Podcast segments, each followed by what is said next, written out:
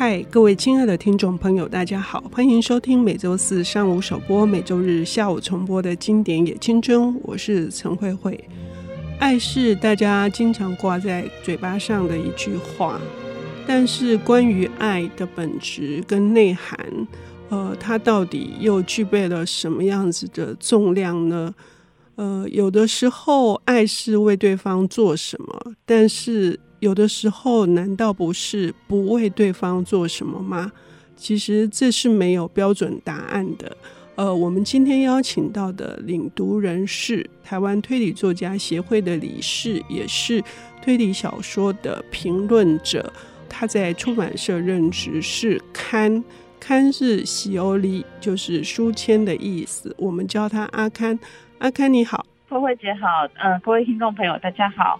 今天我们要谈的是跟爱有关的 的题，是 对，我们今天要爱与罪。嗯，我们今天要讨论的其实是在台湾应该算是很知名的推理小说，就是东野圭吾的《嫌疑犯 X 的现身》。嗯，那这套小说呢，我想大家对他很大的印象，其实应该是由福山雅治跟北村一辉演的侦探伽利略。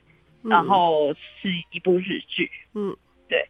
那《嫌疑犯 X 的现身》已经是这个系列的第三本作品了。它、嗯、前两本是《侦探伽利略》跟《预知梦》，那后面还有好几部作品。嗯，这个系列总共已经写了就是十五到二十年之久，目前还有在持续的进行中。嗯，那我们要谈的这本《嫌疑犯 X 的现身》，我觉得是在这个系列里。面一个非常重要的转折的作品。嗯，在《侦探伽利略》里面，跟在《预知梦》里面，其实呃，主角苍川跟草薙这对搭档比较像是人偶，就是像草薙他会带来问题，那苍川会带来解答。那这两本都是短篇，但在《嫌疑犯 X 的现身》里面，故事里面其实很早很早就告诉你凶手是谁了，然后也告诉你。其实，诶，是一对母女，他们遇到前夫骚扰，所以他们失手的，就是杀害了前夫。那他们的邻居就是来帮助他们。可是故事其实是从这里才开始。那这位邻居，他是汤川学的大学同学，叫做石神，是一个数学家，现在在高中任职教数学。那平常他跟这对母女是没有什么交集，只有每天跑去。呃，妈妈那任职的便当店买便当，那直到他发现了这对母女失手杀了前夫以后，他才出现在他们的生活里，带着他们面对这一切，就是他们很担心，就是被发现他们犯下这个案件，然后这个邻居好心的死神就跟他们说：“你们不用担心，我会处理这一切。”也就是说，他扮演了一个就是救命使者，而且还是护花，就是两个手无缚鸡之力，但是却不小心因为愤怒啊，或者是因为长期的备受这个欺凌，然后把丈夫前夫给杀了。这个食神哈，刚刚那个看你说他是数学家。但是却在高中任教，这已经很反差了哈。这个也可以看得出来，东野圭吾这样子的设定哈，跟确实去跟呃前面的侦探伽利略跟预知梦有很大的不同。从短篇，然后把它呃开展到用长篇，有一个比较长的篇幅来讲一个更完整的故事哦。我觉得这本书我现在重读还是非常非常的震撼。嗯，因为食神跟汤川他们都算是科学家，嗯，那他们其实非常在意的是每一件事情都要有一个答案，嗯，都要有一个正确的解答或是合理的解答，嗯，那汤川把食神跟这对母女的关系始终制成这个案件里面一个非常重要的谜团。那他其实因为是大学同学，而且久而不见。他以前也非常敬仰这位同学的数学知识，可是他发现同学变成高中老师，然后好像跟这对母女有点瓜葛，然后就他的刑警头又一直查不到案，他就出现在这个数学家面前，然后跟他来往。这这其实是在前两本书比较看不见的，他就是角色的互动关系与情感。因为在前面两本的时候，汤川其实就真的很像一个没有什么感情的机器人，他就是做实验回答问题，做实验回答问题。那到了嫌疑犯 X 的现身，因为食神的关系，他开始长出了自己的样子。嗯，我觉得是在这个系列里面非常非常大的转变。嗯，那同时草剃也开始变出了他自己的样子，就他不再只是依赖着汤川帮他解答，他也会开始思考为什么就是汤川会因为这个食神的关系开始做出这些举动，那这些事情是发生什么事？而且这个谜团在汤川的心里来说，其实是一个警察解不开的案件，嗯，因为它牵涉到的是数学家想要的答案与情感。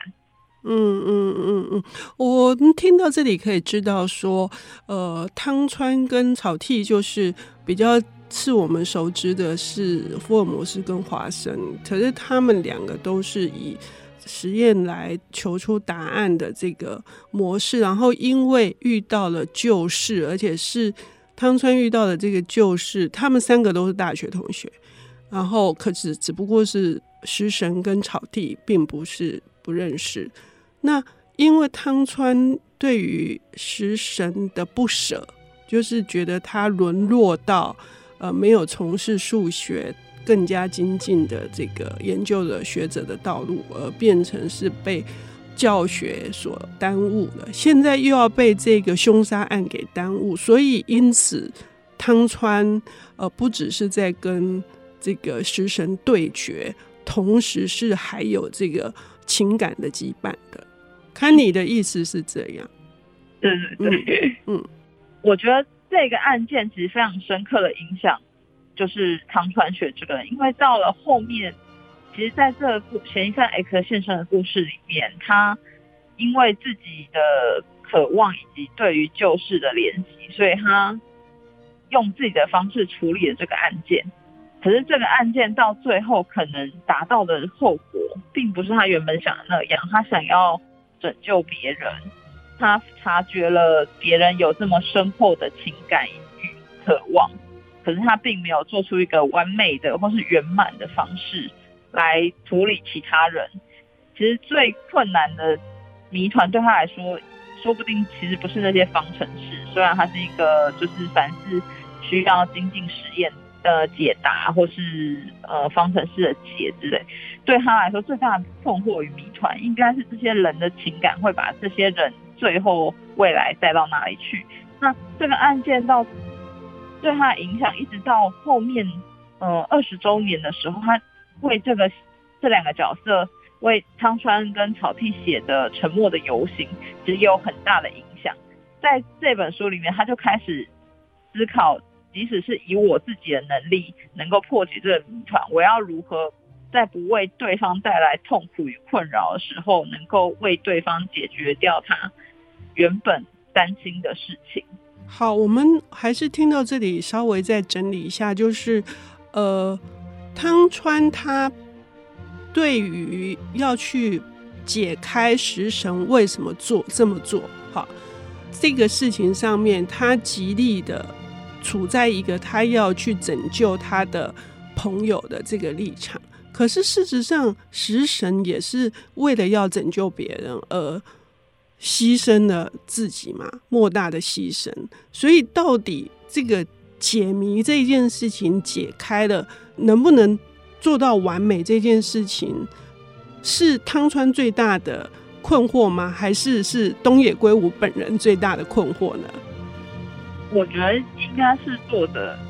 东野圭吾本人最大的困惑，因为其实在他后面基本，上是《圣女的救赎》或者是像《真下方程式》，他每次在解谜后都会有一个疑问，是像《圣女的救赎》其实是关于草剃的故事，那像《真相方程式》其实是汤川他其实不喜欢小孩，可是却为了要做出对小孩好的方式，然后想出了解答。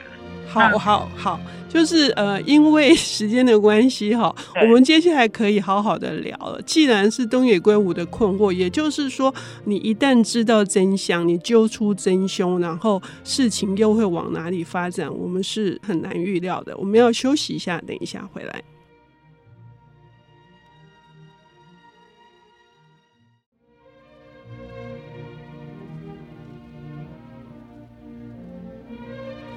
欢迎回到《经典也青春》，我是陈慧慧。我们邀请到的领读人是台湾推理作家协会的理事，也是推理小说的评论者刊。他为我们带来的是东野圭吾，这日本的推理天王，哈，是人气呃始终没有低落的东野圭吾的嫌疑犯 X 的现身啊。我们上半段提到，就是说。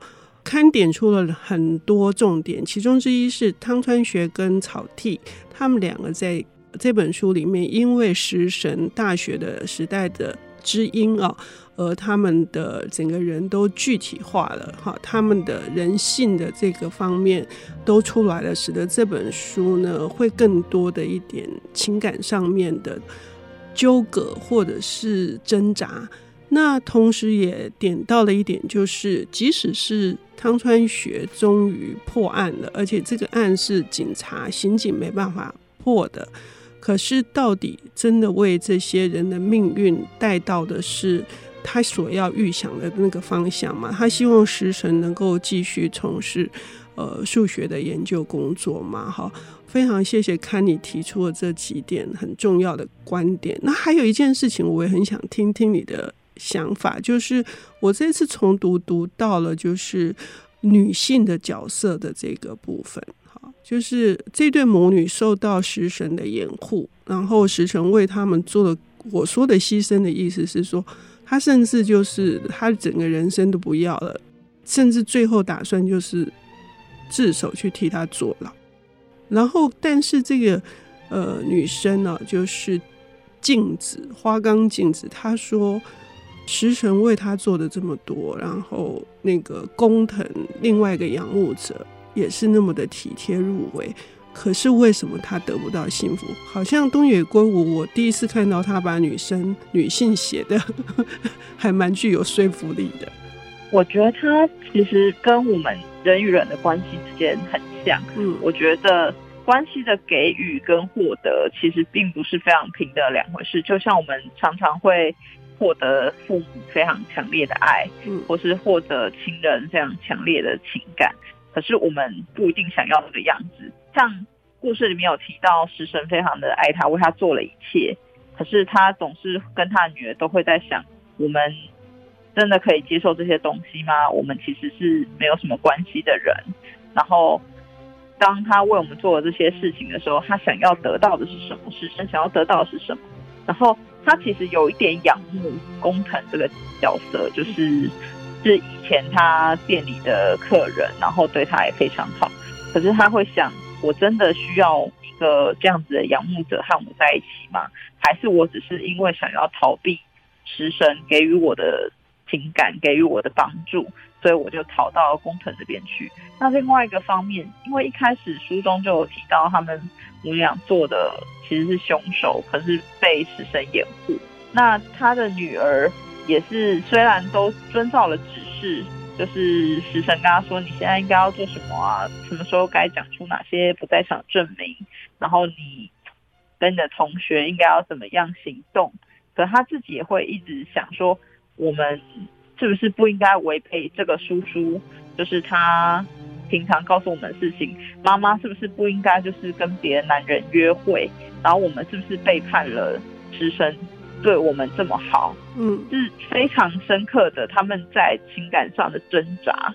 嗯嗯嗯，也可以知道说，呃，关系的这个建立是做或者是不做，然后这个做的事情假设是犯罪。或者是假设是掩盖犯罪，我们上半段也提到了，就是东野圭吾可能自己也会很迷惑吧。就是当解开了真相之后，事情又会往哪里发展？以往在这部作品之前，好像东野圭吾在处理女性的会比较弱。我说的弱，就是他们角色没那么重要。然后这一次完全就凸显了，就是爱这件事情跟罪之间事情的这种比重跟重量。所以最后看，呃，我们还是回到，就是说，呃，读推理小说的乐趣，虽然真相不一定会带来。圆满的结局，可是解谜的乐趣是不是也是我们读这本书一个很重要的一个动机？对，这本书，我觉得它设计的非常的精巧的是，因为我们一开始就知道凶手是谁了，嗯、而且警察也一直很平稳的在调查着，就是看似好像就是有一点进展了，没有进展了，然后好像到了些什么。但是让汤川就是狠狠的去切入，说其实你们警察的方向是错的，可是我们都不知道到底是哪里错喽。然后也觉得嗯，好像也没有什么不对。直到最后他在揭发的时候，会发现其实那些他布置的线索，在食神每一段每一个角落，就是想要。设计的东西，其实正是它恰如其分，如同数学方程式般的，就是一个一个，就是这里等于那里，然后这里乘以这里会得到什么样的结果，它都算好好的。就是，但它最没有办法计算的，大概就是人的情感。嗯，我觉得最困难的方程式就是人的情感了，就是永远没有一个恒等式，就是你付出的没有等于我想要的东西。嗯，然后。你得到的可能也不是我想给予的事情。嗯，还有就是关于哈这个解谜，呃，事实上东野圭吾在很早的时候就给我们提示了。呃，我不能破梗，但是这句话呢，我们可以运用在所有的这个人生的解谜哈，就是成见的盲点。好，我觉得这件事情非常的巧妙。也谢谢堪今天为我们从一个呃非常完整的角度来介绍嫌疑犯 X 的现身，谢谢堪。嗯，也谢谢慧慧姐，谢谢各位听众。